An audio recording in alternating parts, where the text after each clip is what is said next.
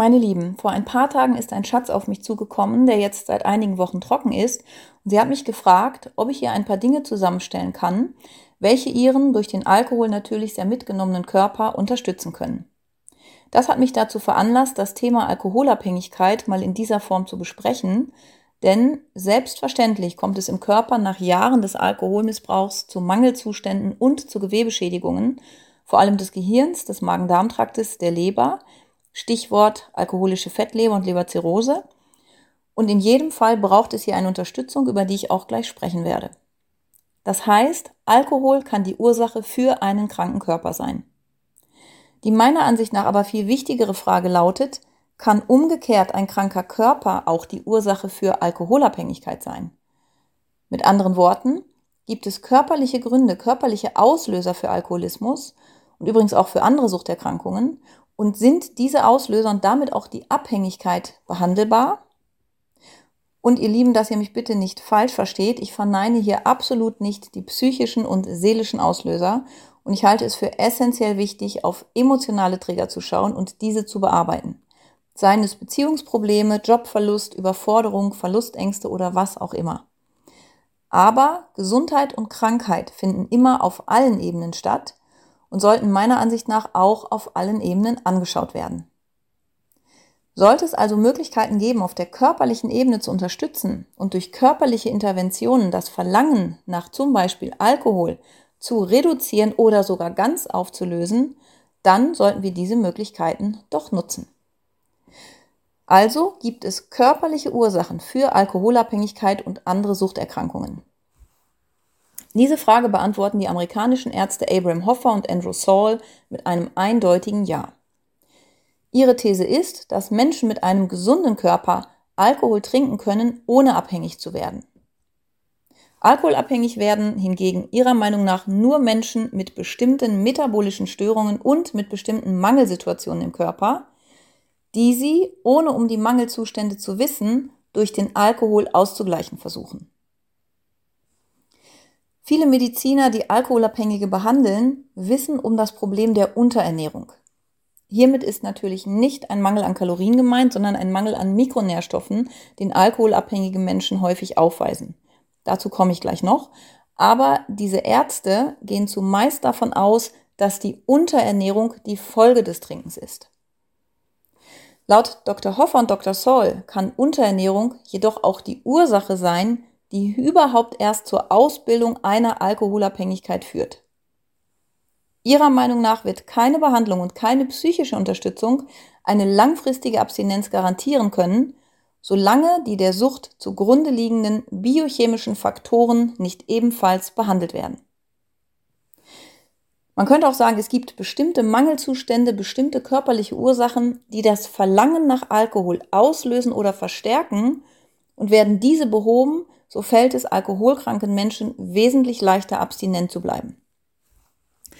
Denn natürlich gibt es viele alkoholabhängige Menschen, die es zwar schaffen, über Jahre oder Jahrzehnte hinweg trocken zu bleiben, die sich aber nicht wirklich wohlfühlen, denen es nicht gut geht. Sie leiden unter Ängsten, Depressionen, Schlafstörungen, Erschöpfung, Stimmungsschwankungen, Magen-Darm-Symptomen und so weiter. Diese Symptome sind aber behandelbar und zwar nebenwirkungsfrei behandelbar, wenn man um die zugrunde liegenden Mangelzustände weiß. Also ihr Lieben, welche Nährstoffmängel und welche Stoffwechselprobleme können einer Suchterkrankung zugrunde liegen? Zum einen allgemeine Vitalstoffdefizite, die durch eine Ernährung entstehen, welche viel Zucker, wenig Ballaststoffe und wenig Vitamine enthält. Ein Vitamindefizit in der Kindheit scheint das Risiko für eine Alkoholabhängigkeit später im Leben zu erhöhen. Es gibt Studien, welche zeigen, dass Vitamingaben in der Kindheit die Rate an Alkoholabhängigkeit im Erwachsenenalter signifikant reduzieren. Zudem ist Alkohol ein einfaches Kohlenhydrat. Man könnte auch sagen, Alkohol ist flüssiger Zucker. Menschen, die in ihrer Kindheit eine regelrechte Zuckerabhängigkeit entwickelt haben, haben ein erhöhtes Risiko, als Erwachsene das Verlangen nach Zucker durch das Verlangen nach Alkohol zu ersetzen. Das heißt, eine schlechte Ernährung in der Kindheit und natürlich auch darüber hinaus mit einem Übermaß an Zucker und einem Defizit an Mikronährstoffen begünstigt eine Alkoholabhängigkeit. Metabolische Tests zeigen übrigens sehr deutlich, dass Alkoholismus eine komplexe biochemische Störung ist, die dem metabolischen Syndrom und einem Diabetes Typ 2 sehr nahe steht. Ein entgleister Zuckerstoffwechsel und Mikronährstoffmängel können also Ursache für eine Abhängigkeit sein und eine Abhängigkeit verstärkt dann wiederum zum einen die Störung des Zuckerstoffwechsels durch die riesengroßen Mengen an einfachen Kohlenhydraten, die über den Alkohol zugeführt werden. Und der Alkoholmissbrauch vergrößert zum anderen die Mikronährstoffmängel, da Lebensmittel oftmals durch Alkohol ersetzt werden, welcher so gut wie keine Nährstoffe enthält. Aber selbst wenn Alkoholabhängige normal essen, kommt es zu massiven Mangelzuständen. Ein paar Gründe dafür möchte ich kurz nennen. Zum Beispiel führt Alkoholkonsum zu einem massiven Mangel an Vitamin B1. Da es sich, wie bereits erwähnt, beim Alkohol um ein Kohlenhydrat handelt und dafür die Verstoffwechselung von Kohlenhydraten Vitamin B1 benötigt wird, führt eine hohe Menge an Alkohol zu einem massiv erhöhten Vitamin B1-Verbrauch. Zusätzlich hemmt Alkohol die Aufnahme und die Verwertung der B-Vitamine, was den Vitamin B1-Mangel weiter erhöht. Auch verursacht Alkohol ein Zinkdefizit, welches es dem Alkoholabhängigen schwerer macht, den Alkoholkonsum, der zum Zinkmangel geführt hat, zu stoppen. Alkoholabhängige Menschen geraten so in eine Abwärtsspirale, die nur durch die Supplementierung von Zink angehalten werden kann. Und Alkohol greift Leber und Gehirn an, sodass diese Organe eine größere Menge an Mikronährstoffen für Reparaturvorgänge verbrauchen. Solche oftmals bereits vorher vorhandenen und durch den Alkohol dann noch verstärkten Mikronährstoffdefizite müssen behoben werden, da zum Beispiel die im Zusammenhang mit chronischem Alkoholmissbrauch beobachteten Schädigungen des Gehirns zumeist eine direkte Folge eines Mangels an Vitamin B1, B3, B6 und B12 sind. Mein Lieben, kommen wir nun zur Hauptursache und damit auch zum wichtigsten therapeutischen Ansatz bei Alkoholismus, einem Mangel an Vitamin B3. Die Abhängigkeit von Alkohol wie auch von anderen Substanzen, zum Beispiel Nikotin, scheint zu den NAD-Mangelkrankheiten zu gehören. NAD steht für Nikotinamid Adenin-Dinukleotid. Hierbei handelt es sich um ein wichtiges Coenzym, welches unter anderem zur Energiegewinnung in den Mitochondrien, den Energiekraftwerken unserer Zellen, aber auch zum Beispiel zum Abbau von Alkohol benötigt wird. NAD wird aus Vitamin B3 gebildet und ein Mangel an NAD führt zu Verhaltensänderungen und Abhängigkeiten. Wissenschaftler haben herausgefunden, dass es möglich ist, den Abhängigkeitsentzugskreislauf zu stoppen, indem man den Alkohol durch optimale Dosen an Vitamin B3 ersetzt. Dieses führt zu einer Reduzierung des Alkoholkonsums, weil das Verlangen nach Alkohol und die Entzugserscheinungen durch Vitamin B3-Gabe stark minimiert werden. Vitamin B3 kann aber noch mehr. Unter anderem verbessert es den Schlaf, gleicht Stimmungsschwankungen aus, reduziert Anspannung und Übererregbarkeit und hat eine therapeutische Wirkung bei Depressionen. Somit behandelt es auch häufige Begleiterscheinungen von Alkoholismus und koexistierende Erkrankungen. Wichtig zu beachten bei Vitamin B3-Gabe ist, dass B3 alleine verabreicht zu einem sogenannten Flush führt, zu einer Erweiterung der Blutgefäße in der Haut, was Rötung und starke Hitzegefühle auslöst.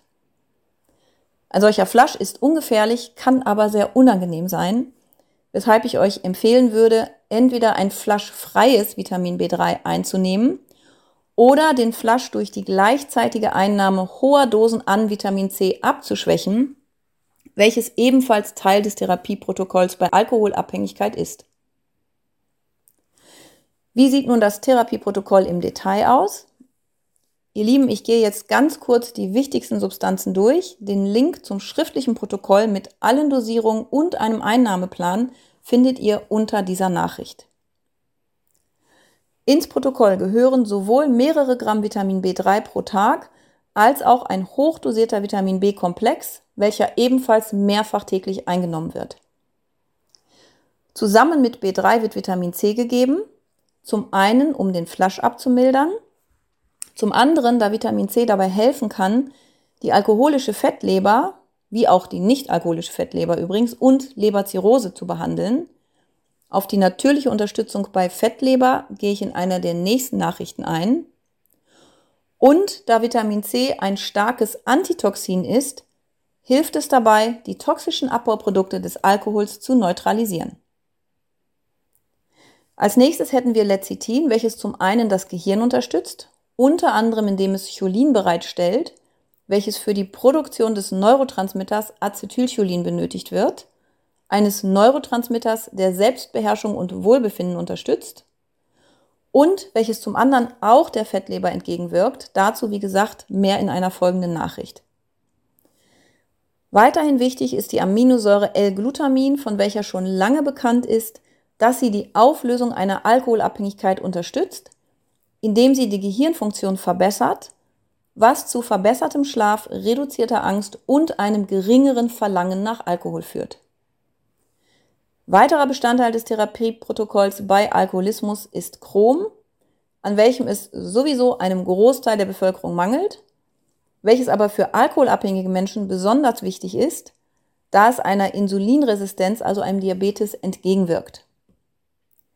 Des Weiteren braucht es, wie bereits erläutert, Zink, um der Abhängigkeitsspirale zu entkommen, sowie auch Vitamin A und E, Selen, Magnesium, essentielle Fettsäuren, ein gutes Multivitamin und Multimineral sowie eine kohlenhydratarme, möglichst gluten- und milchproduktfreie Ernährung mit zusätzlich frisch gepressten Gemüsesäften. Mehr dazu im Protokoll.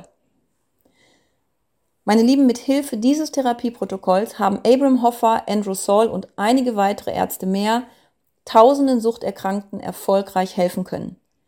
Mögen diese Informationen auch euch eine wertvolle Hilfestellung auf eurem Weg der Heilung sein. Alles Liebe, eure Alina.